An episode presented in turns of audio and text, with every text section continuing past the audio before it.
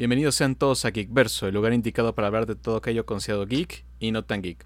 Soy su presentador Kevin Álvarez y el día de hoy nos acompaña el gran Víctor. ¿Cómo estás, Víctor? Muy bien, gracias. Aquí listo para comentar de las últimas noticias. Ah, con todo en su segundo episodio, muy bien. También nos acompaña la voz del anime, el joven Asael. ¿Cómo estás, Asael? Tal chicos? Pues aquí festejando. Qué padre que nuestro este nuevo integrante eh, tenga esa motivación y esas ganas de seguir con el proyecto. Estamos felices aquí, chicos. Excelente, excelente. Muy bien. Este será un, un, un podcast un tanto cargado. Han habido muchas noticias y también se acerca un evento muy importante del cual hablaremos más adelante. Pero ahorita, básicamente, este primer segmento lo quiero tomar para contemplar un tema que ha estado como sobresaliendo y ha causado cierta controversia en algunos aspectos en cuanto a juegos. Ah, la Next Gen Version, como será definido, en el cual un juego ya está liberando un parche en el cual mejora todas las gráficas, incluso los tiempos de cargas o los frames para mejorar su versión, ya sea para las nuevas consolas como PlayStation 5, Xbox One Series X, incluso unas mejoras para PC. ¿Y como qué tipo de mejoras estamos hablando aquí? A ver, cuéntanos un poco más de esto. Como te comentaba, son mejoras de tanto gráficas, básicamente mejores gráficos, incluso en algunos casos ray tracing, que también parece que es algo que se ha puesto muy de moda en los en videojuegos últimamente. También tiempos de carga, igual eh, adopta la superaceleración de las consolas nuevas. Y también, mm, si no me equivoco, los frames puede cambiar. Pueden ser ya tomados ah, a 60 por segundo. O incluso creo que en otros modelos son de rendimiento que es 30 más 4K de gráficos, entre otras cosas. Es variable y depende cada, de cada versión, por así decirlo. Pero aquí es donde entra el caso interesante porque se han presentado como dos tipos de formas en las cuales algunas compañías se acercan a estas actualizaciones. Hay algunos juegos que han librado actualizaciones de manera gratuita, solo te llega el mensaje, ok, ya liberamos la versión Next Gen para juego tal. Por ejemplo, una de las más recientes fue el de Star Wars Jedi Fallen Order, que también fue una liberación gratuita. Inmediatamente entras y ves todos los cambios y las mejorías para el juego. Pero también ha habido otros casos, como el caso de Devil May Cry 5, que tal cual está vendiendo un juego nuevo. Que es tal cual, Devil May Cry 5, pero mejorado para PlayStation 5, Xbox, tal cual. O creo que no, creo que es exclusivo, no me acuerdo si es exclusivo de Play o también está para Xbox. Mm, no, Devil May Cry 5 sí está para Xbox. Ah, pero la versión mejorada no recuerdo. Según yo sí lo debían haber sacado, ¿no? O al menos, bueno, si en caso de que no tal vez le hubieran puesto algún tipo de contrato que postergue, no sé, tal vez por un periodo de tiempo, pero... Como el caso, creo que... Como fue el caso de Yakuza Like a Dragon, que iba a salir para, ¿cómo se llama? Para PlayStation 5, la versión mejorada unos meses después. Sí. Es un caso. Comentabas que era como un juego nuevo, además de los gráficos y los frames. Eh, ¿Tiene algo mejor este de Devil May Cry? Tal cual, no. Es casi casi la misma versión, pero con gráficos mejorados. Porque habían dicho que iban a sacar eh, una serie de niveles extras y el, y el personaje de Virgil, tal cual como jugable. ¿No lo sacaron? Ah, no, sí. Está dentro de la versión. Ah. Pero también lo puedes conseguir para la versión de Play 4. Ajá. Pero eso más bien ya viene como un DLC de paga, ¿no? Sí, puedes descargar el puedes comprar el DLC de paga en ¿cómo se llama? Para tu versión de PlayStation 4, lo puedes conseguir. Ajá. Pero tal cual aquí te están vendiendo más o menos lo mismo, pero con un como juego nuevo. Si no tenías el juego, pues es un buen trato. Ah. pero para los que ya tenían el ah, juego, por así decirlo, dices, mm, puede una, una molestia. Y lo mismo ha pasado con otras entregas, como ha sido el caso de Neo Neo 1 y Neo 2 que tal cual no van a, no salieron como versiones mejoradas para el juego que ya tienes, sino que vendieron también las nuevas versiones en un paquete. Así que también eso puede provocar un poco de enojo para los que ya tenían el juego. Porque Claro. incluso hace poco eh, Metro Exodus anunció que va a sacar su versión mejorada, pero esta va a ser gratuita, es una actualización, no un nuevo juego. Al igual que No Man's Sky sacó la suya casi casi cuando salieron las nuevas consolas, dijeron, ahí está, listo, tiene su actualización. Y también mm, mm, mm, The Division 2. ¿Y qué me dices, por ejemplo, Sí, del juego de Nier Replicant? No Replicant. Ajá. No Replicant es Si un... no me recuerdo. sí. ah, adelante. Nier Replicant es un... Ese es un remaster. Ajá, ah, ok. Porque Nier... el- es porque Nier, de hecho, Replicant nunca salió para América. Nier Replicant fue exclusivamente de Japón. Para PlayStation 3. Ajá. Y sacaron dos versiones. Y sacaron otra versión que es Ni- Nier Gestal. Que fue tanto para 360 como para Play 3. Y lo que cambia más que nada es el protagonista.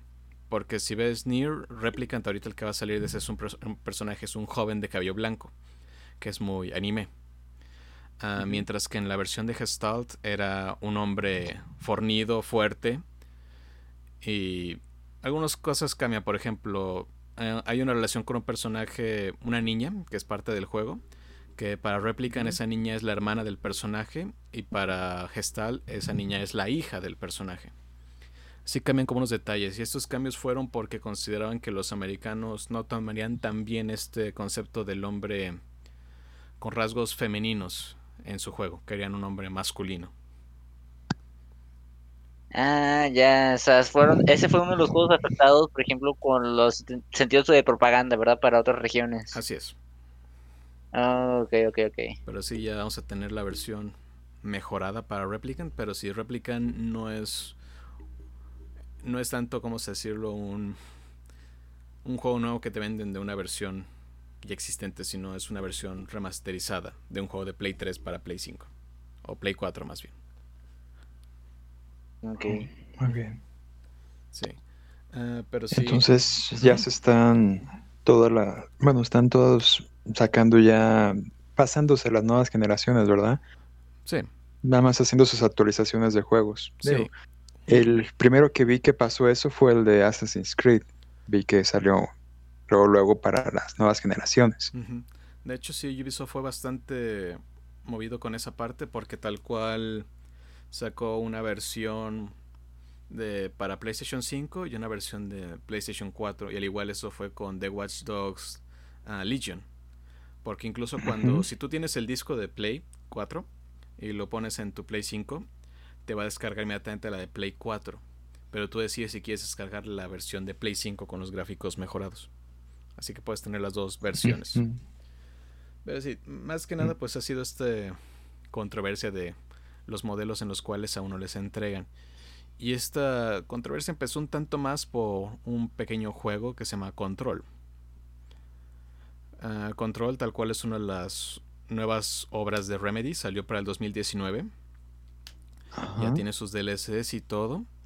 Y se anunció que iba a haber una versión mejorada del juego. Con una actualización. Pero si tenías la versión vanilla, que podemos decirle, esta es la versión sencilla, la que compraste de PlayStation 4 Ujú. sin DLCs. Si tenías esa versión, no podías descargar la actualización de mejores gráficos. Oh, Así que tienes que comprar el DLC o una versión específica para que el momento que llegara esta nueva versión se descargaba. Si no la tenías, casi casi te dicen no tienes derecho a esta mejora. No, vuelve a comprar el juego. Así es. Y también incluso esa mejora se retrasó. De hecho salió apenas en enero. Y aparte de esa controversia hubo otra controversia con esto. Del lado de PlayStation, por así decirlo. Ah, el juego tal cual llegó ah, una semana antes de que PlayStation anunciara que iba a estar gratis para los usuarios de PlayStation Plus. La versión completa con todos los DLCs mejorados para Play 5. Así que si compraste el juego una semana antes, gastaste dinero que te podían haber regalado. Así que hay otro enojo. Y si no me Sí, equivoco, entendible. ahorita está también, ya lo liberaron el juego para ah, Xbox Game Pass. Sí, sí es correcto, sí está disponible. Y de hecho, Remedy anunció que este año fue un muy buen año para ellos. Hicieron mucho más dinero de lo que hicieron el año pasado, a pesar de que no sacaron ningún juego. Y todo eso fue gracias a este pequeño juego de control. Pero, ¿por qué decimos que hizo más dinero? Las versiones nuevas, tal cual. La nueva versión mejorada, los DLCs, incluso la de Game Pass, la que salió para PlayStation 5, incluso creo que el juego originalmente solo puedes conseguirlo por ah, Epic Games Store para PC y ya lo abrieron también para Steam. Así que se reportó ah, que del 1 de enero al 31 de diciembre del 2021 ah, Remedy generó 41.1 millones de euros. Que es el doble de lo que generaron el año pasado. El 2019 tomando eso en cuenta. Es que hicieron un muy buen trabajo con ese juego. Yo incluso lo terminé y pues a mí personalmente me encantó. Digo, ahí sí, sí, sí, todo mi apoyo ahí en, ese juego, la verdad. Le salió muy bien. Sí, Remedy es bastante bueno con sus juegos. En especial crear estos mundos tan intrigantes. Son buenos para ese tipo de ambientaciones. Pero bueno, nos mostraron que una táctica muy apropiada para hacer dinero es que tu juego lo saques en más en todas las plataformas posibles. Sí, que sea accesible para todos. Sí. Pero bien, felicidades. Esa es la clave. la clave del éxito. Pero bueno, esto de las actualizaciones. Estas actualizaciones de Next Gen, pues dice, son gráficos mejores, detallitos, etcétera. Son detalles, por así decirlo. No cambia el juego en sí completamente. Para ustedes, ¿creen que es necesaria esta actualización? ¿Tú qué opinas, Asa? En parte yo creo que sí es necesario este tipo de actualizaciones para que todos los jugadores puedan vivir una nueva experiencia, pero no estoy muy conforme con ese punto de que a veces te lo quieran meter como algo nuevo, que te a fuerzas te, pongan a que gastes algo. Entiendo que también, por ejemplo, tener una consola de, de nueva generación, pues es un gusto caro y que no cualquiera se puede dar dando. Y tal esfuerzo es que yo lo veo con una vista un poco más, este, del otro lado, pues, de las personas que estamos esperando a, que bajen un poco más de precio. Pero, digamos, viéndolo de ese vista es como decir, wow, sería padre. Recuerdo haber visto, sobre todo cuando estaban estrenando trailers de Play 5, cómo comparaban juegos de, por ejemplo, el de Horizon Zero Dawn. Cómo se veía en Play 4 con el Play 5 y juegos así y si se ve, si se alcanza a notar ese tipo de mejora gráfica, me emociona, digo, me, me, deprime también por eso no, me gustaría enterarme tanto porque pues es algo que ahorita no me puedo postear y no, tengo un futuro cercano hacer una compra de esas, pero ah, son sentimientos encontrados, ¿qué te puedo decir? ¿Tú qué opinas, Víctor? ¿Tú crees que es necesario este tipo de actualizaciones? Mm, no necesario, pero entiendo la, lógica de por qué lo hacen. Digo, sí es comprensible que traten de mejorar los gráficos y el tiempo de carga. Digo, y quien tiene la nueva consola, pues sí agradecerá tener un juego que le gustó mucho con mejores gráficos. Mm, estoy de acuerdo mientras no te obliguen a, a comprarlo, mientras sea algo accesible para los juegos mientras puedas eh, seguir jugando el juego que te gustó en tu nueva consola y con mejores gráficos, me parece perfecto. No sé, ¿tú qué opinas? Sí, quiero escuchar también tu opinión, Master Kevin. Una actualización. Esas actualizaciones, en todo caso, si tú ya tuviste el juego, ya lo jugaste. Si muchas personas ya lo jugaste dices, pues no es, no es necesario muchas los que son actualizaciones gratis dices son como actos de, uh, pueden considerarse desinteresados o una intención para que otros jugadores entren al juego, pero es una forma de atraer gente. Pero si tú ya jugaste el juego, no sé qué tanto porcentaje de personas decidan voy a volver a jugarlo, pero ahora con estos gráficos. Los que sí son muy amantes de estos detalles, puede que sí. Pero para el, ¿cómo se llama? Una persona normal que no es tan atraída por estos tipos de cambios, no sabría si es algo como necesario. Lo veo como un detalle bastante bien, pero que sea necesario para la industria, no tanto. Pero sí nos ahorra lo que llamaríamos un... ¿Cómo decirlo? Un... Un port, por así decirlo aparte. Porque usualmente este tipo de acciones las venden como un port, como vimos en algunos de los uh, juegos de esta lista que sí están a la venta. Como un juego completamente nuevo y a un precio en ocasiones reducido, pero sigue siendo un juego nuevo. Estas actualizaciones son las que te ayudan básicamente. Así es. Pero bueno.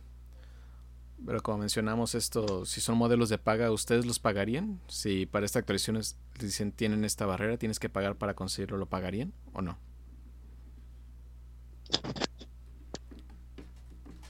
¿Qué dices, Asa? De mi parte tendría que ser muy, muy fan de ese juego. Si no, no lo pagaría yo. Sí, sí. sí, sí. Eh, definitivamente concuerdo con ese comentario ahorita de Víctor. Si es como de tendría que ser un, juego que dijera, wow, o sea, me encantó, me fascinó. O algo que yo le tengo mucha fe para que diga, ¿sabes qué? O sea, sí, ahí va. Pero también yo estoy un poco en contra de haciendo ese tipo de micro compra. Ok, ok. Está bien, está bien. ¿Y tú, Master? ¿Qué dices? Si ya jugué el juego, probablemente no. Sería, te digo, como mencionamos, tendrías que ser muy fan para comprarla, comprarlo dos veces, por así decirlo. Que muchas veces lo hemos hecho, porque igual pasó con Grand Theft Auto 5, que mucho lo compramos en las consolas Play 3, Xbox, luego lo compramos para PlayStation 4, PlayStation, digo, PlayStation 4 y ah, Xbox One, y nuevamente otras personas lo compraron para PC, que también salió hasta después. Así que no es nada extraño que una persona compre varias veces un juego. Bueno, sí es cierto. Sí, sí, no, no es extraño. En mi caso me tocó comprar dos veces el de, el de Gears, Gears of War. Compré en el One la, la, versión Ultimate y por la verdad yo sí, sí lo volví a acabar y agradecí las, las mejoras gráficas. Creo que le metieron incluso más misiones. Digo, ese ya, ya es un extra, pero pero sí, sí lo volví a jugar completo. Entonces, es un caso en el que sí me tocó comprar dos veces porque lo jugué en el 360. Pero no, no, no estoy arrepentido, ¿eh? sí me gustó ese juego. Excelente, excelente. Yo, creo de los que pueden dar remarcando podría ser como el caso de Persona 5, que tuve primero el Persona 5 normal, lo acabé y después compré el, el Royal y pues fue volver a vivir gran parte de la historia. Digo, sí hubo sus cambios, ¿no? O sea, y, podemos decir que sí tuvo varias cosas eh, distintas, pero la, el, bueno, la historia central prácticamente fue la misma, con más contenido añadido, pero sí, y fue uno de los que yo pude haber dicho, sí, compré dos veces. Y tal vez uno que también pude andar aplicando, pero ese sí fue un golpe más que nada nostálgico, fue con el de Final Fantasy VIII que en algún momento hace muchísimos años tenía para el, el Play 1, creo. Y pues cuando sacaron la versión remaster, este, en el Play 4 me volví loco y luego, lo compré en cuanto lo liberaron. Ah, está bien. Ok, ok. Sí. Sí, es, es como decimos, volvemos a, a, que si eres muy fan de, de ese juego, pues sí, si te inclinas a volver a comprarlo. Así es, así es. No, pues, pues sí, es. Les digo, si es una actualización gratis, lo veo como un acto bastante positivo en cuanto a un desarrollador que quiere mantener a la comunidad interesada en su juego e incluso hacerlos volver. Es como habían dicho la actualización para The Witcher 3, que ahorita está retrasada. Pero si eres amante de ese juego, dices, no, pues sí, vale la pena. hablando de The Witcher 3, ¿Qué les pareció esa nota? De que eh, la empresa encargada de, de, este juego y de otros más, como el Cyberpunk, que anteriormente habíamos visto que hubo unos hackers que habían robado su información y que lo estaban amenazando con venderla, que al final sí cumplieron la nota y la vendieron. Mira qué tal le llegaron al precio. En sí, pues la vendieron en el internet, tal cual. Que fue la amenaza, porque CD Projekt Red dijo, no voy a, no voy a pagar tu extorsión. Quieres esos códigos, haz lo que quieras con ellos, pero no te voy a pagar tu extorsión ni nada. Así que lo que fueron fueron a, a un espacio determinado del internet y dijeron, subasta, a vender. Y se vendió. Creo que por 7 millones de dólares, si no me equivoco. Pero era tal cual el código fuente de Cyberpunk 2077, de Witcher 3 e incluso una versión que no se presentó de Witcher 3. Y creo que también venían los datos de algunos de los empleados de Project Red, lo cual sí es grave. Son datos personales, incluso creo que son datos de recursos humanos. Así que dices, sí es información muy valiosa, porque ahorita pueden tener datos de un empleado y eso no está bien. Ay, eh, eh, no, no, sientes esto como un tema así como que bastante, bueno, como que complicado, ¿no? O sea, también dices, pobre empresa, no le fue muy bien con lo de Cyberpunk, hubo varios detalles y empezó a tener mucho declive, después le robaron información y después todavía la vendieron y están haciendo un poco más público los detalles de ellos. ¿Qué creen que les puede deparar a esa empresa en un futuro? Mm, trabajarle y volver a tratar de ganar la confianza de algunos. Va a tomar mucho tiempo y no va a funcionar con todos, pero es la única alternativa que les podría quedar. Pero sí, esta serie de caídas que ha tenido la empresa, la verdad, son han sido muy negativas tanto para la empresa a nivel de reputación y también nivel de seguridad financiera. Porque sí, si una empresa es considerada como insegura, puede perder inversionistas, perder su valor, incluso podría incluso ser comprada por una empresa aparte, otro tipo de desarrollador o, publisher. Sí, sí, es algo que ya, ya hemos visto antes. Otros que absorben otras empresas. Sí, ya digo, sentirse, ya reírse de esta situación, ya tal vez, ya, bueno, no tal vez, ya es mal gusto. Nunca es bueno de reírte de alguien que la está pasando mal. Se hicieron daño y todo y lo están pagando, porque sí, todas las acciones que, que tomaron las están pagando con todos los problemas con Cyberpunk. Pero sí, ya como que desear esto que pierdan detalles y eso es, no, pues no, no está, no está bien. Sí, pobre empresa. Sí, aparte de todas las demandas que ha tenido y problemas con inversionistas y todo así, no ha sido, no ha sido nada bueno. No, no, no fue su año definitivamente. Rayos. Iba a ser su año y no le fue tan bien. Ajá. Yo siempre digo, esperemos que les vaya mejor. Uno nunca desearle malo a nadie. Así que esperemos que esto mejore y traigan otros grandes proyectos como lo que fue The Witcher 3. Y lleven a Cyberpunk a lo que se esperaba que fuera. Sí, si le ves futuro a esa empresa, digamos, digo, este, hablando en un punto imparcial y pensando, digamos, cómo están las cosas ahorita, ¿crees que se pueda levantar esa empresa o más bien crees que vaya a ser absorbida? Mm. Si sus inversionistas creen en ellos, va a subsistir y va a regresar. Talento, hay mucho talento en esa empresa y vale la pena invertirlo. Pero también si llegan con una, ¿cómo se llama? Con el dinero y una cantidad que dices no me, no me puedo negar, es fácil que digan, va. Ha pasado. Ya, no es, ya nada es imposible desde que Microsoft compró Bethesda. Así que Si llega con el dinero, probablemente van a decir, adelante, caray. Porque incluso ahorita los dueños de la compañía están infartados a lo que sigue. Pues no manches, sí. Está muy, muy, muy pesada la situación. Pero bueno. Hablando de demandas, Aprovechando este momento oscuro. Sí, ah, se quería demandar a PlayStation. ¿no? Se está intentando demandar a PlayStation por un problema en el control de DualSense. Que es que los joysticks están teniendo una, una especie de drift. Como pasó en los Joy-Cons de Nintendo Switch. Y pues básicamente un grupo de personas quiere demandar a la compañía.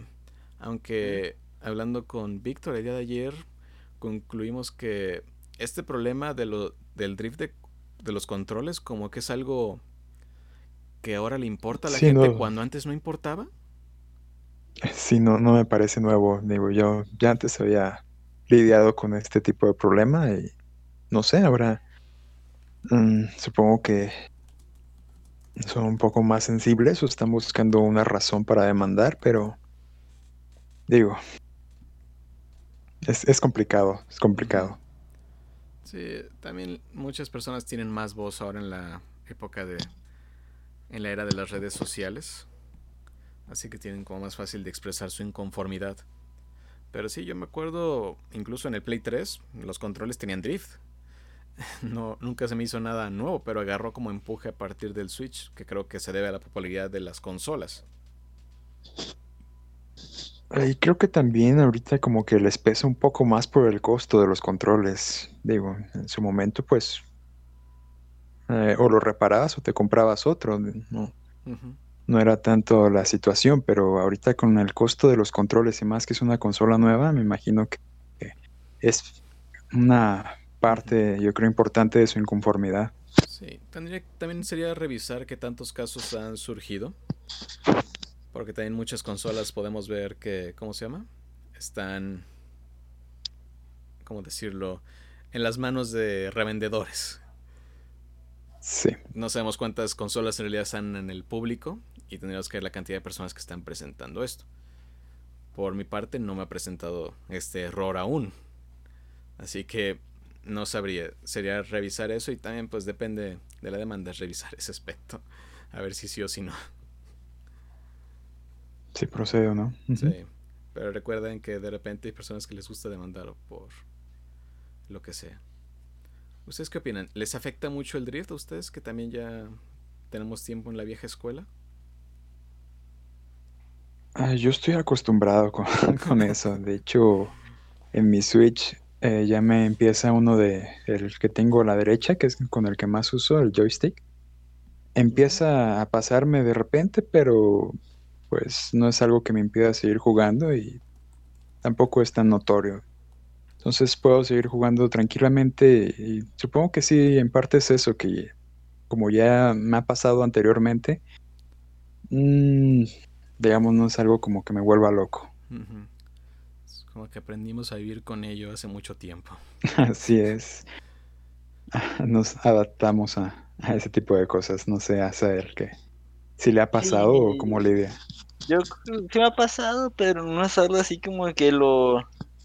Lo siento tan, tan perjudicante, ¿sabes? O sea, y también más que nada por la parte a veces creo que una persona que no tenga mucha habilidad, pero que está en, juegos de competencia, lo agarran como excusa y se enojan y enfrascan toda su ira ante ese, que no, es que no, la, no, salió el tiro perfecto o, no pude hacer tal cosa porque se me movió y tuve el barrido, no, y aquello, y es como que, ¿sabes qué? O sea, también, no, yo también pienso así como la vieja escuela, ¿no? Decir, ¿sabes qué? O sea, también pudo haber sido falta de capacidad o un buen jugador hasta en el control con más daño se puede encontrar y puede destacar sus habilidades.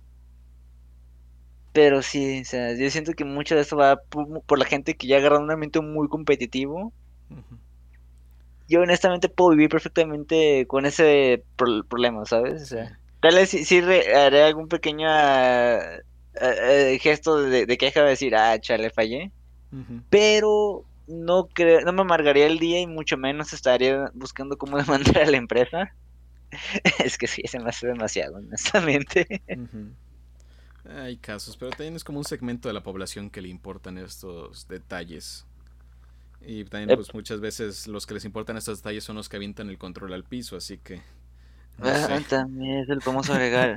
Fíjate que todos esos detalles, ah, como de repente empiezan a molestar porque, digamos, anteriormente e, era muy era muy seguido pues de que si la gente se llegaba a quejar, por ejemplo, alguna película, algún capítulo, serie, juego, etcétera, no tenía mucho impacto. Sin embargo, no, no, no estoy muy seguro en qué momento de la vida, por ejemplo, de estas generaciones de las consolas empezó a tener más impacto esto y recuerdo, por ejemplo, un caso, creo que fue el de Mass Effect, ¿no? En, el que hasta tuvieron que la empresa este, pedir disculpas y rehacer, creo que al final de uno de sus juegos. Para que le, le, agradara al público en general. Y creo que ya de ahí también empezó a haber este impactos en películas, en series.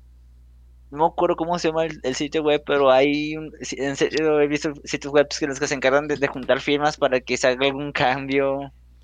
Sí. Últimamente me enteré en juegos de celulares en las que porque a cierto grupo de personas no les gustó, quitaron ese ajuste nuevo. Sí, ah, como que como volvemos al punto de que las redes sociales eh, permiten que las personas expresen más su inconformidad con ciertos aspectos y le ha pegado en todos los ambientes, tanto en videojuegos como en películas, cine, etcétera. Algunos dices, entiendo, está justificado y otros dices, puede que no. Sí, dices, entiendo tu punto, sé que te molesta, pero también para crucificar a los, ¿cómo se llama? A los encargados de un proyecto por un detalle que a veces no te gustó, también no dices, no es para tanto. Solo hay que bajarle dos rayitas al enojo y tal vez para un rato ya pasó. Pero sí, cada vez se ha presentado más. Incluso hace poco una controversia en relación con Star Wars, con The Mandalorian. Que ah, sí, cierto. Este personaje, que una actriz fue despedida. Adelante, adelante. Sí, Gina Carano fue despedida de su rol en Star Wars The Mandalorian y de Disney por comentarios que ha hecho en sus redes sociales. Al parecer es muy republicana y está muy en contra de utilizar cubrebocas. Que dices, esas dos como visiones pueden ser opiniones divididas entre muchos grupos. Y el último post que según eso se indica que es por el cual se decidió Disney ya no trabajar con ella fue que puso que ahorita personas como yo, republicanos, están siendo perseguidos y atacados como si fueran ah, judíos en la época nazi. Y al parecer a muchas personas se ofendieron por esa mm. parte, exigieron eso y Disney decidió terminar su contrato. Aunque Disney ha hablado y dice que no es por ese post, sino por uh, mala ética, de trabajo de ella.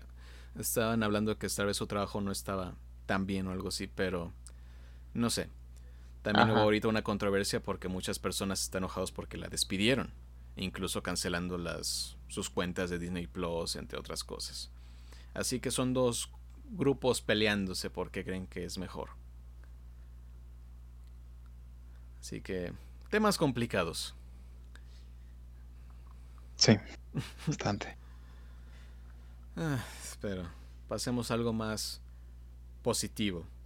Ya que hablamos de mucho negativo en este inicio del podcast. Sí, sí, sí, no, no, no, no, hay que ser tan negativos. Y esto va a ser muy feliz a él. A ver, cuéntame. Estoy preparado para ello. Tiene relación con el anime. Oh, a ver, ese es un un, tono interesante. Se presentó el domingo el adelanto de la segunda temporada de Demon Slayer. Uh. Y podemos decir que es una de las cosas que rompió el internet porque le quitó gran parte de la atención a la salida del, episodio de ese domingo de Shingeki no Koji a Attack on Titan. Así que podemos ver el nivel de popularidad que ha agarrado Demon Slayer.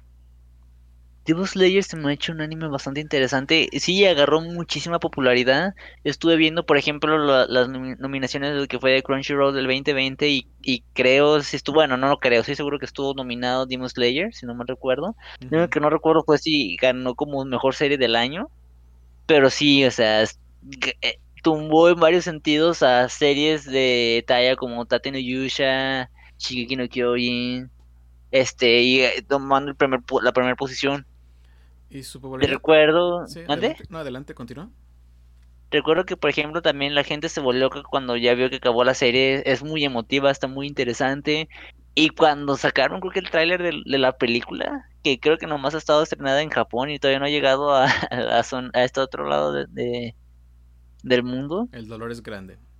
Sí, bastante. Hay mucha gente que está, ah, incluyéndome si estamos como que con la intención y ganas de quererlo ver, pero creo que no hay algún medio legal este oficial para poderla ver la película. Eso sí. Pero sí, como mencionas, eh, no ha sido solamente un éxito a nivel anime. La película fue un boom bastante grande. Incluso creo que está nominada a varios premios como mejor película animada dentro de Japón, si no me equivoco. Y también alcanzó ventas gigantescas. Y no solo, no solo ha tenido éxito en este ambiente visual de la pantalla chica y pantalla grande, sino que también el manga, que ya finalizó, ha tenido un éxito gigantesco. Se reportó que el año pasado, 2020, vendió 150 millones de tomos. Que literalmente, millones. y literalmente hizo pedazos a la industria del cómic americano porque fueron grandes ventas también en el territorio americano, no solo japonés. Y sí, también creo que superó números de grandes como ha sido One Piece, así que está en su momento, tal cual. Le ha ido muy bien. Y gran parte es la historia, pero también el anime a veces es lo que le da el impulso que le falta a una historia para llamar la atención. Y esto ha sido gracias al estudio de Unforable, que es el encargado de hacer la animación, que son maestros en hacer animaciones bastante bellas y vistosas, que la verdad ayudan a potenciar esta historia. Bueno, haciendo como una pequeña un pequeño hincapié también, por ejemplo, en esto que estás diciendo, aparte de las de esas de las animaciones, de los cómics que está haciendo Demon Slayer, también he sabido que ya hasta marcas de figuras como Figma, Good Smile, ha estado sacando mercancía de ellos o sacando preventas y arrasan, ¿eh? las figuras sacaban, se venden caras, sacan versiones con más accesorios, se agotan. O sea, por ejemplo, Demon Slayer ya es un nombre de, como tal, con mucho peso. Es lo más Definitivamente. Así que tiene todo, caray. Todo para brillar. Y esperamos que siga brillando, porque ahora con el anuncio de la segunda temporada vemos que vienen aún más cosas. Así que. Definitivamente. Para estar atentos. Y hablando de éxitos. Ah, este es un éxito volviendo al mundo de los juegos. Ajá. Que sale un nuevo juego en Steam llamado Valheim. Que ha sido el juego del momento, por así decirlo. Ya reportó 2 millones de ventas del juego y también una rompió el récord de creo que más personas jugando al mismo tiempo el juego, que llega creo que a 350 mil, rebasando a grandes juegos de la, ¿cómo se llama?, del mundo, como ha sido Grand Theft Auto y todos esos. Y tal cual, Valheim es un juego de supervivencia en un ambiente vikingo, en el cual te encargas de derrotar criaturas místicas, pero sí es un juego tal cual de supervivencia en un mundo vikingo. Y sí, va con todo. Se ve muy bien, ¿eh? Yo he estado viendo algunos, bueno, unos videos porque no he tenido todavía el gusto de jugarlo, pero en los gráficos se ve bien, la idea está bien. Veo como que actualmente lo popular es los vikingos, ya con Assassin's Creed, viendo esto y recientemente pues terminé de ver la, serie de vikingos que estaba ahí en Netflix, entonces em, van bien, van bien esa idea de los vikingos. Y en supervivencia también es como algo más popular. Últimamente he visto que sacan juegos de ese tipo. Entonces, esa, esa fórmula de supervivencia y vikingos, supongo que les funcionó muy bien a, estos, a estas personas. Sí, si no me equivoco, los que desarrollaron el juego es un equipo de cinco personas y el desarrollo tardó tres años. Pero sí. Sí, ha sido una época donde Steam ha permitido que muchos juegos hayan obtenido una. ¿Cómo decirlo? Han tenido los reflectores, como fue el caso de Fantasmafobia, que también fue desarrollado creo que por una sola persona. Y como fue ahorita también este de Among Us, que también fue un boom en todos lados. Así que, sí, como que este año pasado permitió que muchas personas entraran a estos juegos indies y pusieran todo el foco en ellos. Bastante interesante. Pues sí, sí, sí, felicidades para ellos. Sí. Muy bien. Muy bien, muy bien. Entonces creo que es momento de pasar a nuestro siguiente tema porque ah, todavía falta mucho. ha sido para que no digan que esta semana no estuvo cargada de noticias y de cosas nuevas. Así es. Esta podemos ser un poco más corta y luego ya pasamos a la larga. Ah, tal cual salió un nuevo tráiler para la Liga de la Justicia. La versión de Zack Snyder. Con Joker y todo. Joker. Se ve mucho mejor que la anterior, con un toque más serio, pero sigue pareciendo como que es la película, pero con más cosas. Porque también ya se comentó que va a durar cuatro horas la película. Wow. Espero que en el cine sí te dejen un intermedio porque Creo que va a ser. va a estar pesado. Creo que va a salir exclusivamente en HBO Max. Ah, solamente ahí. Bueno, Sí. entonces sí, sin problema lo puedes ver. Lo ves como una serie. Cada hora un episodio.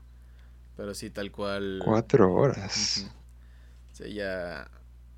No podemos juzgar hasta que la veamos, pero sí muchas personas le han tomado un poco más de fe gracias a los gráficos, algunas escenas y a la, ya que se añadió un Joker un poco más serio a este mundo de Zack Snyder.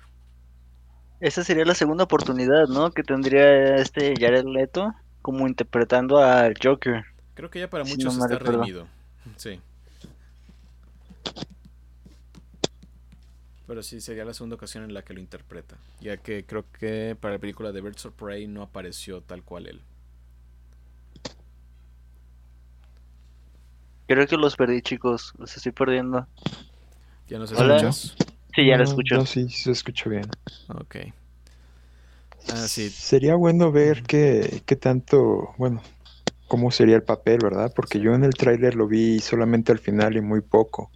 No sé si ustedes tengan un poquito más de datos ahí, pero digo, lo, lo que alcancé a ver se ve bien. En sí no se ha dicho nada todavía que tanta que tanta involucrado está en el proyecto, porque sí hay muchas incógnitas de acuerdo a lo que es la película. Pero ya veremos. Cada vez falta menos. ¿Tienes ¿Cuándo entonces más o menos? Ajá, es lo que quería preguntar, que si saben cuándo sale. 18 de marzo, si no me equivoco. 18 de marzo. Una semana antes de la de King Kong versus Godzilla. Viene, viene unas semanas interesantes. Ya sabemos quién ganó. Ok, Por fin se va, se va a saber. sí. Pero sí, eh, el mundo del cine ha estado con todo también. Tristemente ahora el cine pues ya es directo a, a streaming. No queda de otra. Pero bueno. Ahora sí vamos a pasar al tema principal de este podcast.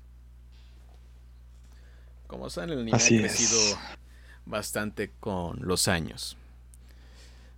Gracias a grandes plataformas como Crunchyroll y la llegada también de Funimation, incluso Netflix entrando a esta pelea, tratando de conseguir también como exclusivas por un tiempo, incluso patrocinar la producción de algunas de ellas.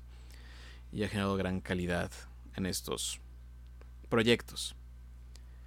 Lo cual nos lleva también a que estos proyectos son calificados y en algunas ocasiones premiados. Y en este caso se están acercando ya los premios de Crunchyroll para lo, mejo- para mejor del anime. Y tal cual, estos premios se celebran el 19 de febrero, que es básicamente este viernes. Así Sí, que... que ya. Así que Ya, creo ya que... estamos a nada. Así que en este podcast hablaremos de los nominados a mejor anime del año. Y tal vez detalles sobre las otras categorías porque hay muchas categorías y mucho que hablar. y mucho que ver porque, ah caray.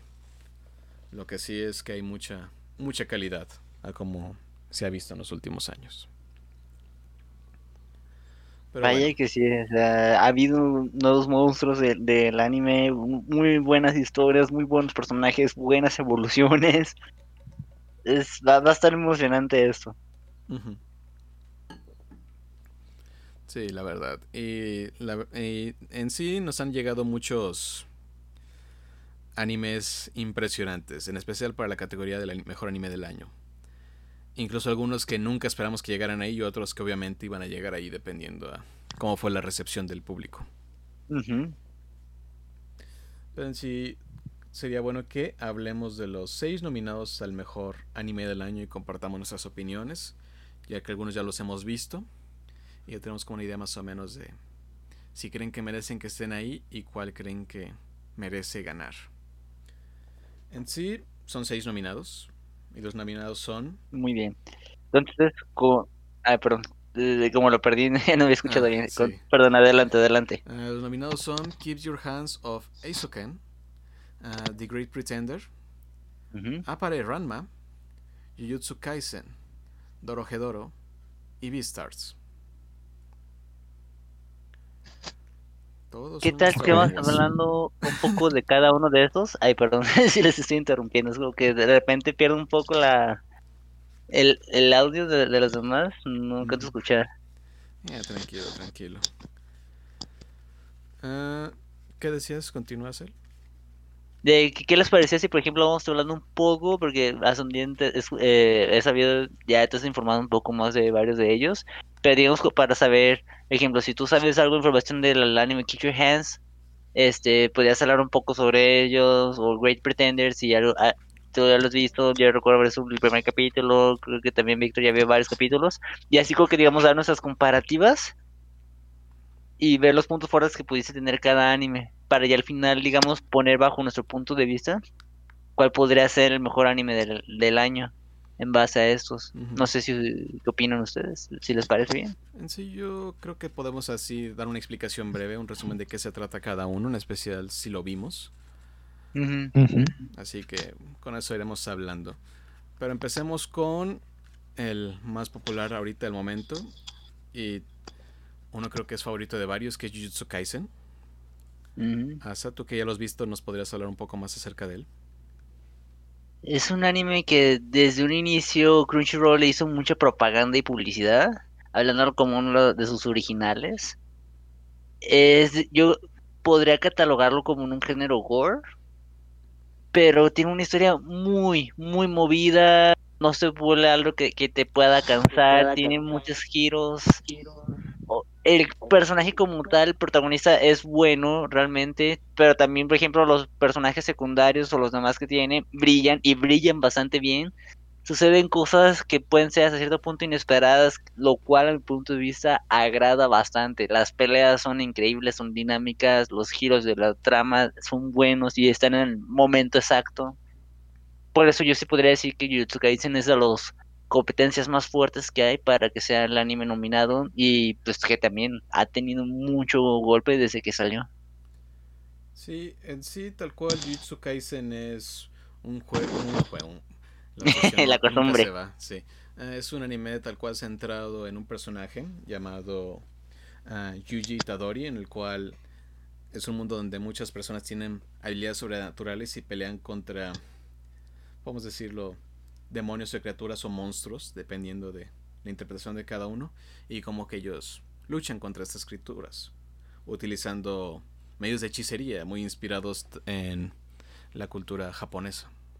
Y como menciona tal cual Asael, lo del cast secundario, el personaje eh, principal es bastante sólido.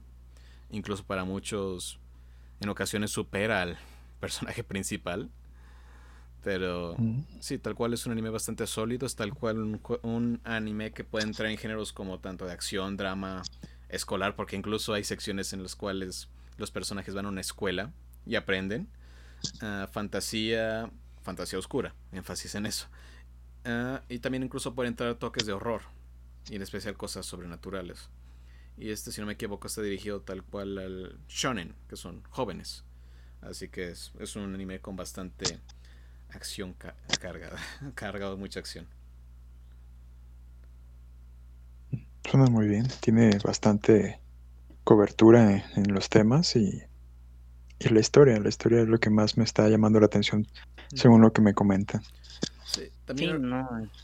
Adelante. también lo interesante es, como decirlo, la agilidad en la historia, porque sientes que va rápido, no te da momentos como para aburrirte. Es consta- constante acción, movimiento. Muy buena narrativa. Así que bastante recomendado. Y probablemente el favorito a ganar, ya que se ve muy popular actualmente entre muchos de los aficionados al anime.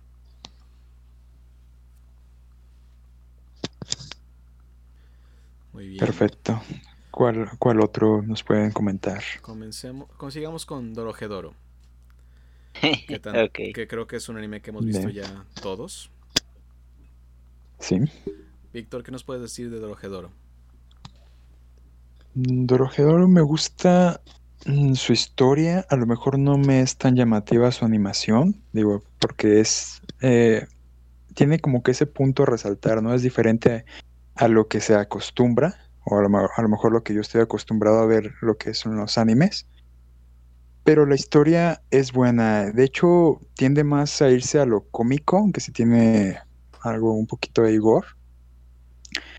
Y es fantasía, yo diría que completamente. Tiene dos mundos, que es el de los humanos y el de los hechiceros. Y la historia pues está enfocada en un personaje que no recuerda cómo fue que perdió la cabeza. Está buscando respuestas a eso. tal cual es la historia de Kaiman, se llama, si no me equivoco, el personaje principal.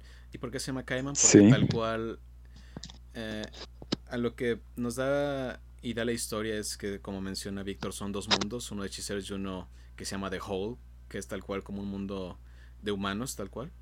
Y hay un odio entre estos dos grupos, ya que los hechiceros van a The Hole para practicar sus hechizos y muchas veces cambian anatómicamente o matan o maltratan a los humanos. Y a veces cambian las partes del cuerpo.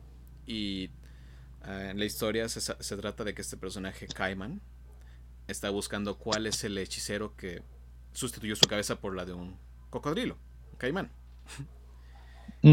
Y tal cual es esta drama y como menciona Víctor es un anime que entra mucho en el aspecto gore, es un anime muy violento.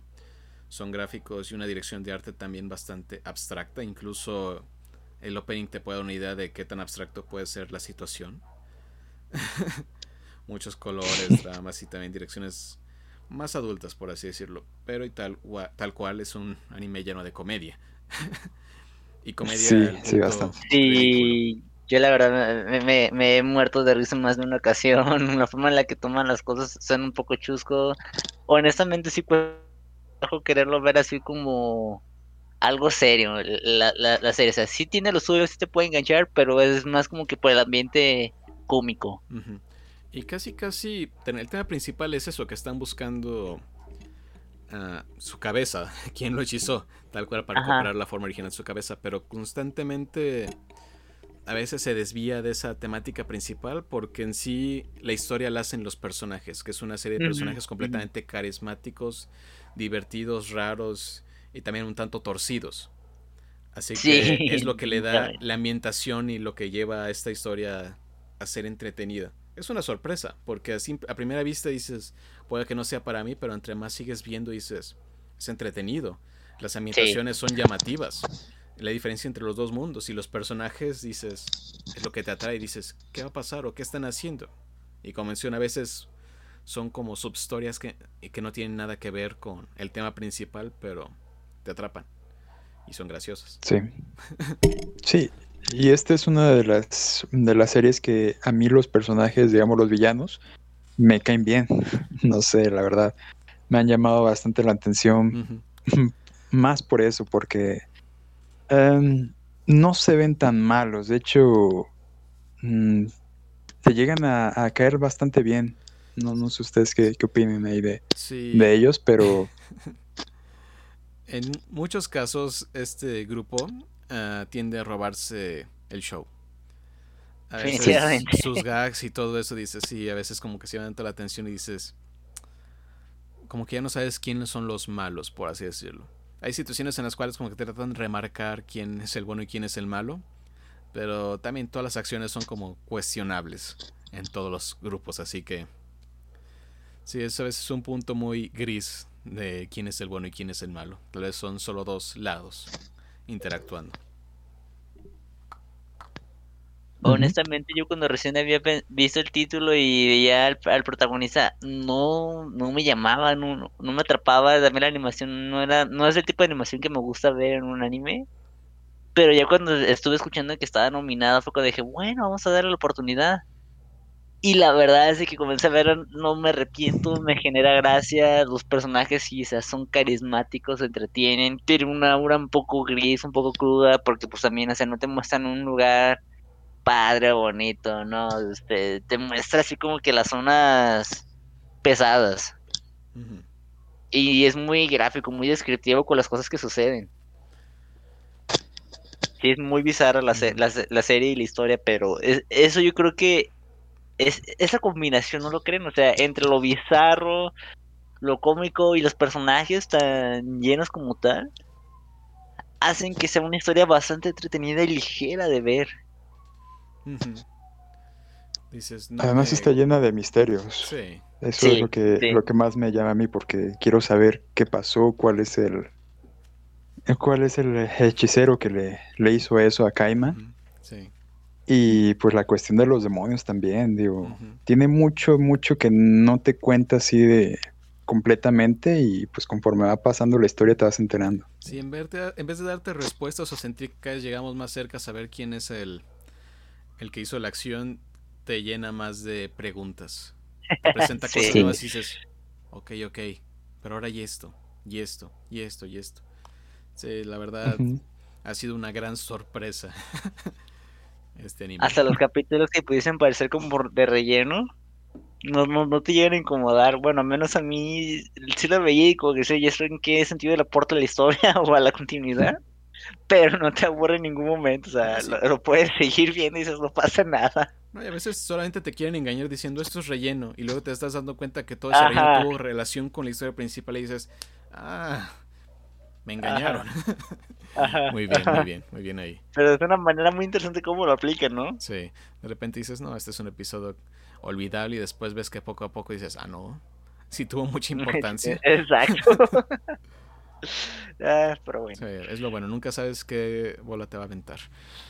Y lo supieron manejar para 12 o 13 capítulos que son. La verdad Ujú. sí lo supieron manejar. Así es. Sí. Son 12 episodios y 6 ovas que juntaron para un solo episodio, que sería el episodio 13. Oh, eso no sabía. Así que sí. Creo que todos coincidimos en que nos gustó Dorohedoro.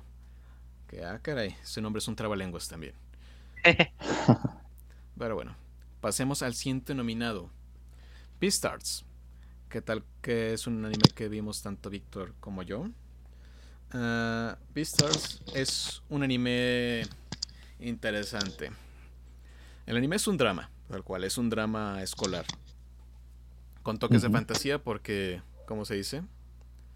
Eh, son animales, eh, como si vivieran en un mundo normal de humanos, por así decirlo.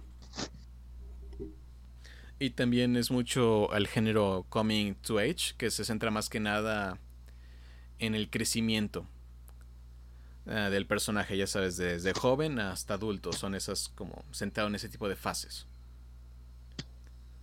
Así que, tal cual, es un drama en el cual los personajes están en su fase en el cual crecen de joven a adulto, pero todo inspirado en el reino animal, por así decirlo.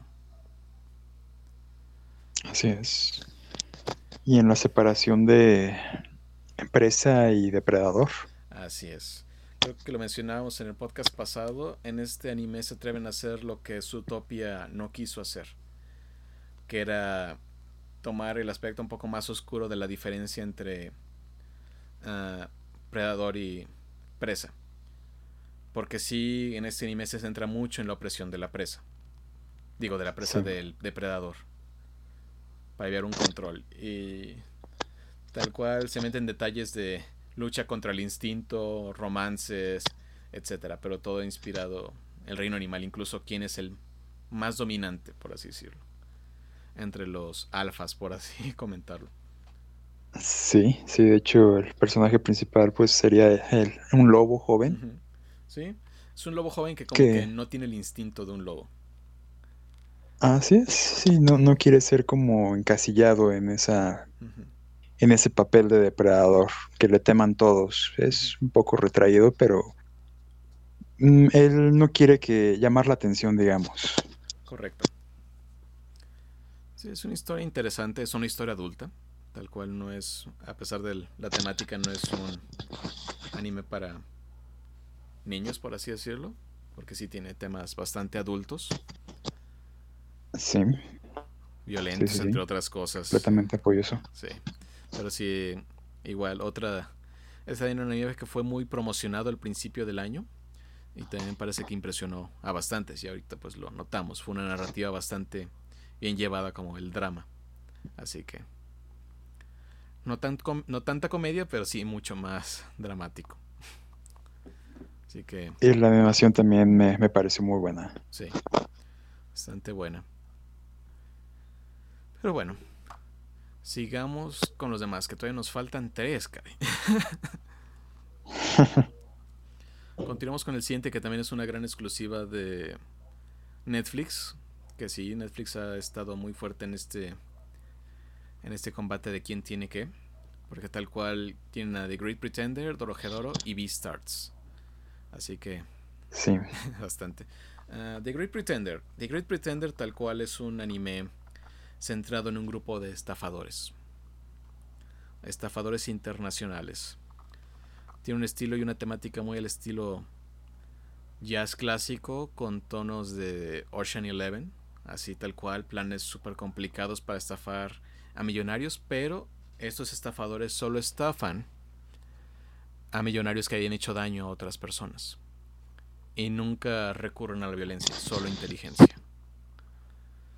Y tal cual, lo que te engancha de este anime tal cual es como manejan la historia, la narrativa es bastante fluida. También la creatividad en cómo hacen los engaños también bastante bien. Los personajes son entrañables. Y poco a poco durante el paso del anime te explican más a fondo cómo son ellos. Sus características, sus visiones y cómo es que los llevaron a ese tipo de vida.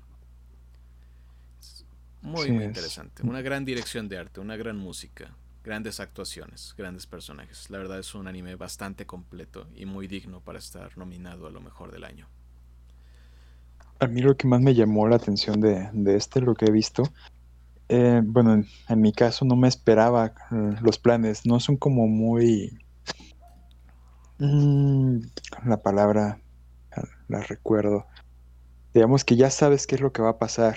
A mí cada vez que veía, ah, mira, cómo lograron hacer esta estafa, me sorprendía siempre porque no me esperaba que pasara eso, que eh, lograran salir de la situación de esa forma y es un punto que tengo que remarcar de esa serie.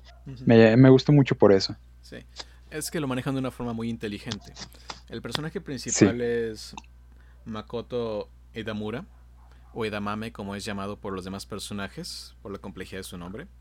Y todo en general lo vemos desde sus ojos. Y una cosa interesante es que este personaje nunca conoce el plan completo. Ah, Así que nos lo explican más o menos. A nosotros estamos viendo igual que él. Él sabe lo que nos, nosotros sabemos lo que él sabe y no sabemos las otras cosas. Así que si lo engañan a él, nos engañan a nosotros. Así que siempre tenemos una idea de qué se va a hacer pero siempre tratan de sorprendernos haciendo otra cosa, porque al personaje nunca le dijeron y por lo tanto nosotros no sabemos. Así que está lleno siempre de sorpresas. Exacto. Así que bastante bien, bastante bien. Sí, sí, buena serie. Y ahora solamente nos quedan dos animes extras de cuáles hablar. igual, un tanto desconocidos, pero no por eso menos que los anteriores. Empecemos con Keep Your Hands Off Eisoken. Este fue un anime que fue que apenas vi el sábado pasado. Ah, y me sorprendió. No esperaba mucho de eso, sabía de lo que se trataba la narrativa y la narrativa se centra básicamente en tres estudiantes de una secundaria. No, no, no hay mucha originalidad en esa premisa. Pero lo interesante aquí es que estos tres personajes, que son tres niñas, tres niñas normales, ninguna super exageración ni nada, pero son tres niñas que son, tienen una pasión extraordinaria por la animación. Y su plan, tal cual dentro de la. ¿Cómo se llama?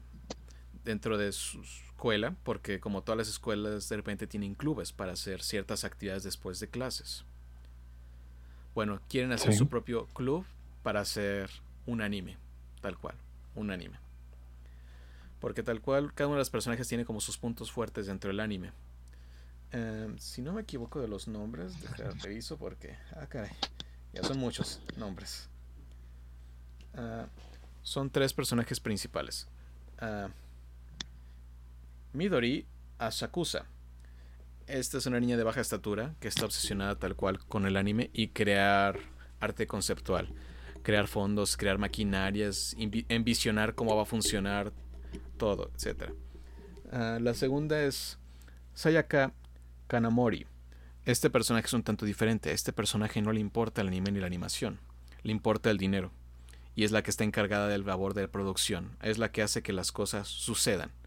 Y controla a sus otras dos compañeras que a veces terminan en la luna. Y hace que el trabajo se haga. Y finalmente, uh, Subame Misuzaki que tal cual esta es un personaje que se centra más que nada en la animación de los personajes. Lo que para ella lo que le gusta es la animación, los movimientos, los, las formas, etcétera, todo lo más precisamente posible. Así que tal cual nos encontramos en un anime donde son tal cual niñas obsesionadas por este tipo de arte y quieren hacer un anime que cumpla con sus expectativas. Lo que hace mágico a este anime es tal cual que se muestra todo el proceso en el cual son negociaciones para conseguir las cosas para trabajar, cómo se estructuran los tiempos, negociaciones con otros grupos que les puedan ayudar a hacer el trabajo. Y también una parte que fue inesperada es la imaginación. Porque de repente están hablando de están hablando de un submarino y dicen quiero que lleve esto, esto, esto, pero poco a poco es como si el mundo se transformara y ahorita están ellas armando el submarino como si fueran ellas, un submarino de verdad, poniéndole detalles, cambiando la forma, de repente dicen este va a tener alas de libélula y todo. Y básicamente hacen toda una historia animada y tal cual se anima como si fuera la historia aparte en el cual ellas están imaginando. Así que ves su imaginación en, en tiempo real, por así decirlo. Así que llega ah, esa narrativa, como dices, ah, es un montón de creatividad y ves la pasión por hacer las cosas porque sí son obsesionadas con su pasión y quieren que funcione y quieren hacer lo mejor posible. Y la productora se encarga de que a veces controlen eso y traten de sacar el trabajo. Así que son aspectos que dices, a un nivel de trabajo dices, es un aspecto realista. Sí. Cuando dicen cómo puede funcionar el desarrollo de un anime, pero en un modelo más compacto y reducido, más fácil de digerir. Así que sí, bastante bello. Tiene momentos cómicos e incluso es inspirador. Así que sí vale mucho la pena el verlo. Muy bien. Sí, de hecho, con lo que estabas contando, sí me estaba imaginando que iba precisamente para ese lado de, cómo se. los procesos que lleva a ser un anime. Pero, pues te lo ponen aquí precisamente en un anime para que sea más digerible y. Mm, pues sí, para que te llame la atención ver toda esa, esa parte y, y si estás viendo cómo van creando todo, es inspirador también, como lo mencionas. Y muy entretenido. Ese sí se fue volando. Son solamente 12 episodios. ¿Cuántas temporadas tiene? Una temporada. Ah, son dos. 12 episodios. Ah, 12 episodios, 12 episodios. Es, ah, exclusivo, es exclusivo de Crunchyroll por el momento. Mm. Así, Pero sí, sí está, está bien para verlo. Así algo que voy a mencionar, The Great Pretender tiene dos temporadas ahorita mismo. Así que para que revisen eso. Y Jutsu Kaisen también ya no, no ha finalizado temporada, sigue todavía en producción. Así que puede haber más. Y muy bien, es momento de pasar al último anime nominado. Apare Ranma. Este también fue uno que podemos llamar sorpresivo. Porque nunca había escuchado de él hasta que vi la nominación. Es un anime centrado en una carrera. Caray en una carrera por Estados Unidos, en el desierto de Los Ángeles. Pero ¿cómo empieza la premisa? Son dos personajes principales, dos muchachos japoneses. Uno que es un inventor un tanto loco y maniático, que, crea, que hace creaciones aleatorias, entre otras cosas. El mundo no le importa. Y todo esto es en la época tradicional japonesa. No me acuerdo si es la época Meiji. Donde uno y el otro personaje principal es tal cual heredero de una escuela que entrenan con katana. No recuerdo exactamente el nombre, pero es tal cual el japonés honorable con sus que lleva siempre consigo mismo sus katanas. Bueno, por azares del destino, terminan en un barco potenciado vapor que crea el muchacho y terminan justamente en Los Ángeles, de Estados Unidos. Básicamente al otro lado del mar. Sin dinero para volver. Y quiere, uno de, eh, uno de ellos quiere volver, el otro está en la nube y no le interesa. Pero si durante el paso de la historia nos muestran exactamente que para poder volver tienen que ganar una carrera para conseguir dinero. Porque como lo venden es que para conseguir el dinero suficiente para conseguir un barco que los lleve hasta Japón son como 10 años de trabajo. Y no tienen ese tiempo. Así que toda la trama se, se revuelve a partir de que se quiere construir su auto para poder competir en esta carrera y participar en la misma. Donde todos los competidores son igual abstractos y curiosos muy parecido a los Wacky Racers de Hanna-Barbera. Pero sí con tonos de repente de narrativa adulta y aspectos oscuros de la época. Tal cual como el maltrato hacia los nativos americanos y también la discriminación a las mujeres. Así que oh. parece chistoso a plena vista, pero sí trae con ellos temas un tanto pesados. Es igual tres episodios. También va enfocado como Ah, no, lo que iba a decir es también va enfocado como para el público adulto. Sí, creo que en general todos son más que nada para el público adulto, pero sí pueden encajar fácilmente para el shonen, que son de jóvenes. Ok. Pero sí, la verdad. ¿Cuánta, cuánta variedad tuvimos este año en cuanto a los nominados? Sí, sí, sí, mira, carreras, creadores de anime, eh, de otro mundo, demonios, animales. Estafadores. estafadores. Hay de todo, está, está variado, así hay opciones para, elegir. Así que sí. Me parece bien, ¿eh? Para ti, de lo que has escuchado, como cuál sientes que sería el ganador? Porque sabemos que el más popular es Jujutsu Kaisen, y para muchos es como el elegido. Pero lo que escuchaste y lo que has visto, como cuál dices, este para mí fue el mejor. Mm, bueno, antes de, dar, eh, digamos, el definitivo, ¿no opinas que Jujutsu Kaisen es como un tema que ya se ha tocado anteriormente? Como que no es tan innovador como a lo mejor Vistar. ¿Tú, ¿tú qué opinas de eso? Jujutsu Kaisen sigue la clásica fórmula del shonen. Acción, aventura, otro mundo, espíritus original no es, narrativamente lo lleva muy bien, pero sí que digas que agrega muchas otras cosas al género, no tanto. Sigue mucho el planteamiento, pero con una historia bien lograda, una ambientación bien lograda. Básicamente maneja muy bien el tema. Como una fórmula, ¿no? Que saben que, funciona. Por eso, ¿cuál sería tu personal favorito? El que digas, para mí este ganó. Ah, déjame pensarlo un momento. Pregunta complicada. Sí, sí es complicado porque sí son muy buenas opciones. Aunque Vistar me gusta mucho. Mm, no sé si sea tan popular al ser un drama. tiene buena historia, pero también está, está un poco corta. y, y, sí, sí, sí es drama. Y toca temas incómodos también. sí, sí toca temas incómodos y ese sí va enfocado, yo diría así, más, más a los adultos que a lo mejor que los jóvenes. Sí. En Dorojedoro también tiene, tiene parte de la fórmula de, de la fantasía, las peleas, lo cómico. Ah, es innovador en cuanto a, su animación, digo, te digo, es algo que no me había tocado verlo anteriormente, a lo mejor, y si no es tan innovador, pero de lo que he visto, ese tipo de animación es la primera vez que, me toca a mí. Sí. Y la historia sí, sí atrapa, pero también, así que te diga, es mejor que las otras. Creo que lo que hace decir. es que nos hace creer que va a ir hacia una ruta y al final la cambia. Es como constantemente un efecto de esto va a pasar, pero probablemente no. Y vamos a hacer esto, pero vamos a cambiar esto. Y ah, si tienes una duda, que hay otra, y otra, y otra, y otra. Porque sí, tiene mucho de fórmulas ya utilizadas, dos mundos, enemigos, tal, tal, gore y todo. Pero de repente se lo de una forma muy única. Que ese es el punto. Ajá. Narrativa. y los personajes. Sí, Es una Yo siento que- Sí, yo siento que quien debería de, de ganar o, o sobresalir de los otros sí es como que alguien que tenga algo diferente de esa fórmula.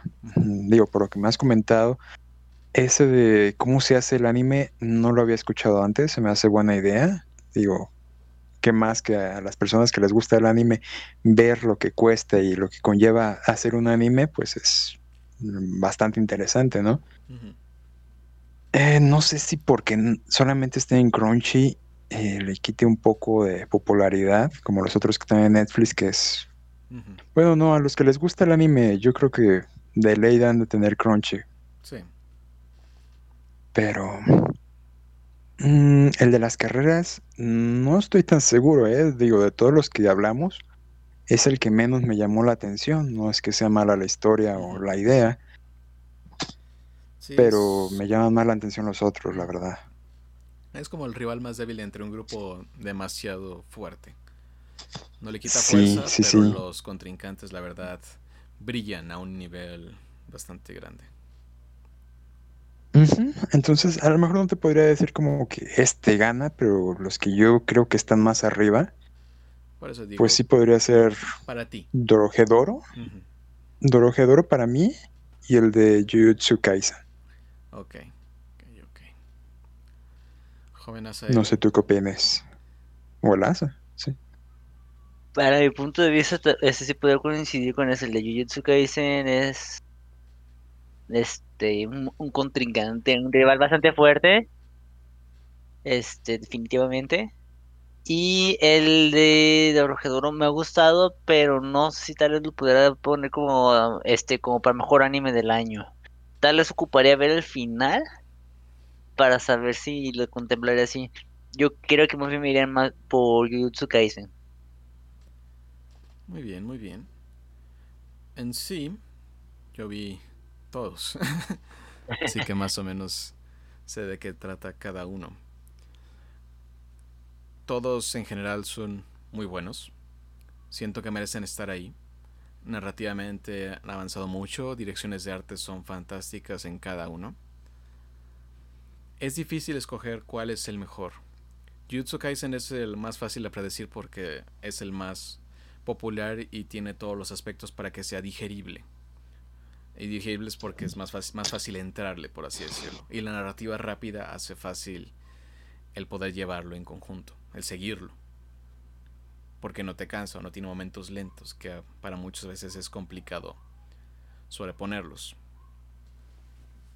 En sí, el que me gustó más personalmente sería estaría entre The Great Pretender y Jujutsu Kaisen. Jujutsu Kaisen me gustó mucho, pero a nivel así como tanto de historia como arte en un conjunto mayor, sí me ha impresionado mucho The Great Pretender, en especial por cómo se lleva la narrativa.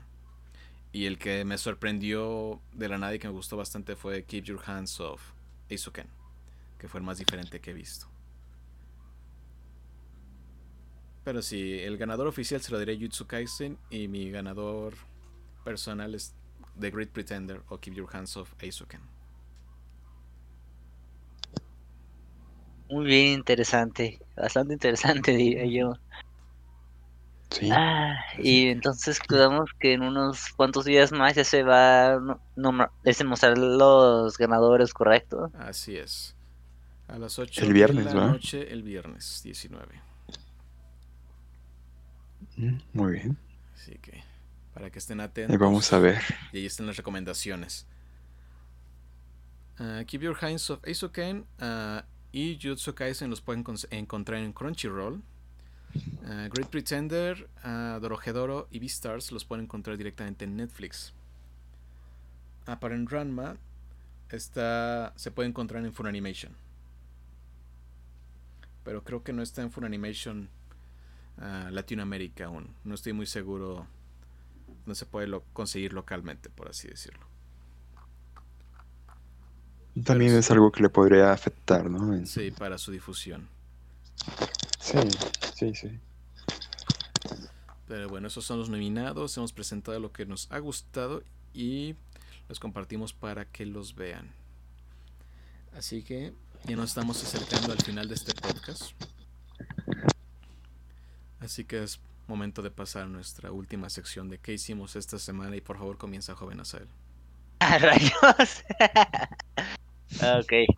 Bueno, pues realmente no pude hacer mucho más que en lo que pude ver, ver Dorojedoro e informarme un poco más de ese anime, empaparme, saber un poco más y poder tener una mejor visión.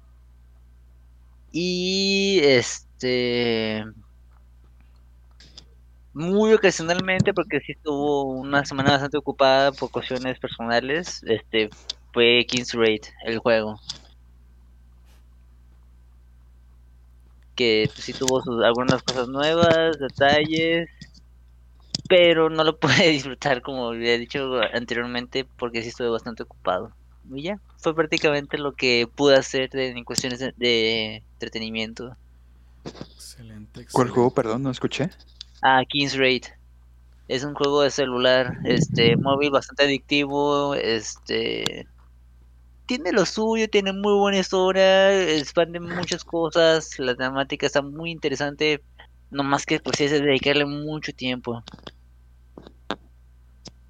Oh, Si puedes, te lo recomiendo verlo y que le des una ojeada para el celular. Te puedes entretener y, y tener un contrato de vender tu vida por ese juego. ¿De qué tipo de juego es? pues es uno en el... ¿Mande? No, no se iba a preguntar como qué género. Es casi como un tipo RPG porque es estratégico. Es este tus personas, bueno, vas haciendo un grupo de héroes con el que vas avanzando una historia. La historia es entre intermedia a casi fácil de, acabar. Pero lo interesante de aquí ya viene siendo el contenido adicional que tiene sobre los bosses, mazmorras, este el juego de jugador contra jugador, en el que, por ejemplo, ya avanzando un poco más, aquí implica mucho de que qué tipo de héroes vas liberando, el tipo de, juego que quieres hacer, este, las estrategias, los tiempos de la refrescado de cada habilidad, la gráfica es bastante buena, los personajes también tienen cierta historia, cierta trama. De hecho, el, la misma empresa se llama Vespa, eh, ha tenido bastante em, empuje con este juego y ha sacado muchas cosas relacionadas a esto, incluyendo ya un anime basado en la historia. Un anime, ok. Sí, también con el mismo nombre, King's Raid. Así que, digamos, si tienes el tiempo y, quieres gustar de, este juego móvil, puedes aprovecharlo y está bastante interesante. Es uno de los más grandes en la, en la plataforma móvil. Sí, no, y está teniendo un auge bastante impresionante, o sea, tiene... No, no, no sé cómo lo ha hecho, pero creo que de los juegos que se ha rescatado, digo, también creo que tiene, es del 2017 a la fecha, pero ha tenido mucho, mucho golpe ese juego, sí, ha tenido muchas modificaciones y sí está sacando muchísimo dinero y mucho éxito. Si a China, Japón y Corea les gusta, al mundo le gusta. Sí. Sí, es la ventaja de esos países. Como la mayoría se centra en el juego móvil, le, da, le permite a estas compañías que hacen este tipo de juegos invertir cada vez más, porque sí hay un público bastante fuerte por ellos. Así es. Tienen muy buenos juegos ahí para, para el móvil. Lo único que me desanima un poco de jugar ahí son las microtransacciones. Ay, ay, ay, nunca se acaba. ese es un tema. Sí, sí el, móvil es lo único que, que me. que no me llama en esas partes. Sí. sí me desmotiva, es correcto. Entonces no me gusta que pongan barreras en el juego. sí, sí, esas barreras o, o, ventajas para los que pagan, pero. Sí. En fin, sí son divertidos y sí tienen bastante variedad. Así es. Así que, Víctor, ¿tú qué hiciste esta semana? Yo esta semana me puse a jugar el de Cold War de, de Carl. Excelente. Em, tiene buenos gráficos. Me enteré que este juego es el que tiene decisiones diferentes. Al final de las misiones te pueden elegir. No sé si quieres capturar o eliminar a, al terrorista y eso afecta para el final. También creo que no, en los otros juegos no tenían múltiples finales. Este sí ya tiene. Ahorita estoy jugando la campaña. Me ha gustado, ya tenía bastante tiempo que no jugaba este tipo de juegos, pero pues la, la campaña mientras sea buena y la historia esté bien, este, adelante, yo encantado de jugar estos, estos juegos. Sí, creo que nivel... En cuanto al anime... Ah, dime. Ah, sí, creo que a nivel de la historia de Call of Duty, ah, lo que ha sido Black Ops ha tenido fuerte... Ah, han tenido fuertes campañas, lo que se refiere al 1 y al 2, porque creo que, si no me equivoco, el 2 también tenía múltiples finales. Sí decayó mucho con el tercero, el Black Ops 3 y el Black Ops 4, que solo fue en multiplayer. Pero así como que Cold, Cold War y Advanced Warfare digo, Modern Warfare, se han regresado más a estas campañas más detalladas. Sí, sí, sí, aunque no dejan eso de, de que Estados Unidos salva el mundo, ¿verdad? Pero... Es su tema favorito. no están bien. es su tema favorito, así es. Por lo demás, fíjate que los gráficos sí me gustaron mucho. pues son, son historias que te, te entretienen digamos, en, lo que acabas la campaña, está, están bien. No sé si en alguno otro haya campaña cooperativa, pero hasta los que he jugado he visto que todos son de un solo jugador. No sé si, si hay alguien sepa algo, pero... Eh, creo que campaña sigue siendo un modelo solitario. Sí, ¿verdad? En todas son. Aquí lo único que tendría así como más multiplayer, digamos, modo historia, sería el modo zombie que pues es, mínimo la historia. En cuanto al anime, lo que vi y terminé de ver fue el de Cells, at War. No sé si alguien la haya visto. Está en Netflix y trata sobre... Pues es curiosa la historia.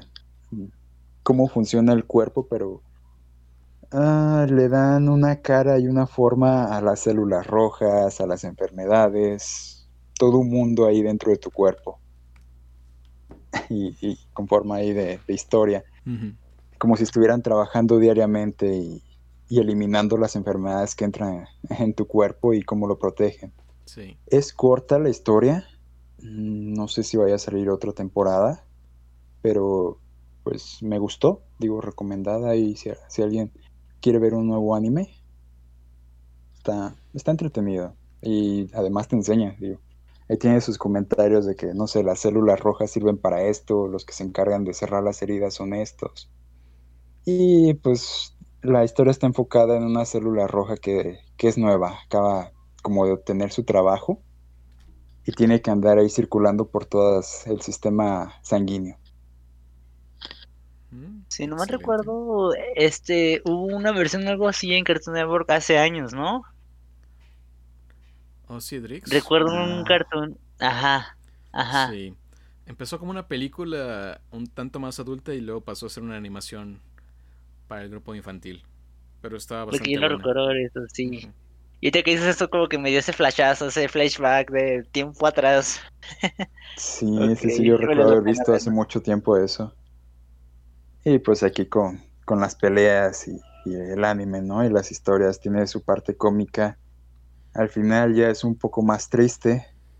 No, no quiero dar spoilers, pero, pero está bien, está interesante. Excelente, excelente. Tiene sello de recomendación. ¿Y qué tal tú, Master? ¿Qué hiciste? Ver todos los animes que mencionamos. ah, fue una tarea acá fuerte. Importante. Sí, Así, que los traigo frescos a todos. Sí, tal cual me encargué de ver Dorojedoro. Sigo Jujutsu Kaisen ah, con su transmisión continua.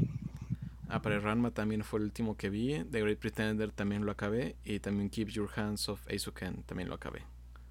Así que sí. Me encargué de ver esos. Muy bien. creo que vi a principios del año. fresco. Sí. Y creo que con eso sería el final de este episodio. Muchas gracias por acompañarnos una vez más. Nos veremos el próximo miércoles. Si este episodio llega a quedar retrasado es por unas complejidades técnicas eh, que se encuentran en el país actualmente, pero probablemente salga el día de salida normal. Pero bueno, ahora sí, despídanse muchachos. Muy bien chicos, muchas gracias por estar aquí con nosotros otro capítulo más. Espero que se lo hayan pasado bien. Sí, gracias por acompañarnos. Eh, fue un poco extenso este episodio, pero se tuvo que abarcar varios temas. Y cuídense, cuídense. Vamos a ver qué, qué pasa nuevamente con nuevas noticias el próximo, en el próximo podcast. Así es. Y con esto nos despedimos. Somos Geekverso. Hasta la próxima. Nos vemos.